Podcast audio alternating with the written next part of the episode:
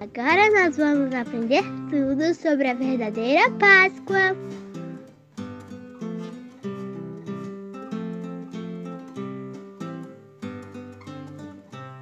Olá, crianças! Tudo bem com vocês? Vocês sabiam que está chegando a Páscoa? É uma celebração muito importante. Vamos descobrir por quê? Hoje vamos começar a conhecer a verdadeira história da Páscoa. Você se lembra que o povo escolhido de Deus, os israelitas, viviam como escravos de Faraó lá no Egito? Você sabe o que significa ser um escravo? Um escravo não tem liberdade, não tem direitos e ele pertence a um dono. Muito triste, não é? Pois é, o povo de Deus que veio livre morar no Egito foi escravizado pelo Faraó. Mas Deus ouviu o clamor, os pedidos do seu povo e enviou Moisés para libertá-los. Mas não foi fácil convencer Faraó. Ele não permitiu a saída do povo. Deus ordenava que seu povo saísse. Faraó não permitia.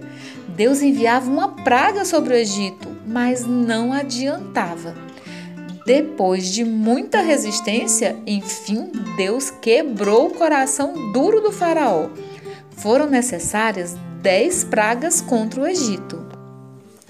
Na décima e última praga, Deus disse que o anjo da morte passaria por toda a terra do Egito e o primogênito, que é o filho mais velho de cada família, morreria se o povo não saísse. Faraó continuou muito teimoso. Então Deus mandou que Moisés orientasse o povo de Israel. Em cada casa deveriam matar um cordeiro macho e sem defeito, e que o seu sangue fosse passado nos portais das portas de suas casas que o cordeiro fosse assado e todos comessem sua carne com pão sem fermento, feito às pressas, e também com ervas amargas, porque a escravidão é muito amarga, crianças.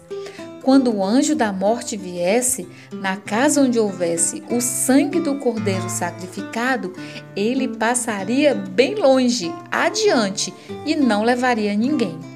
Crianças, todos os primogênitos de Israel foram poupados. Então, gostou de aprender?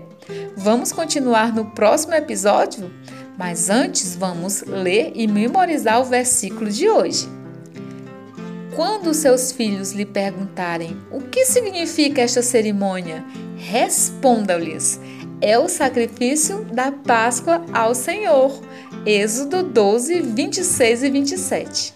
Um beijo da tia Liesna e que o Senhor Jesus te abençoe e te guarde.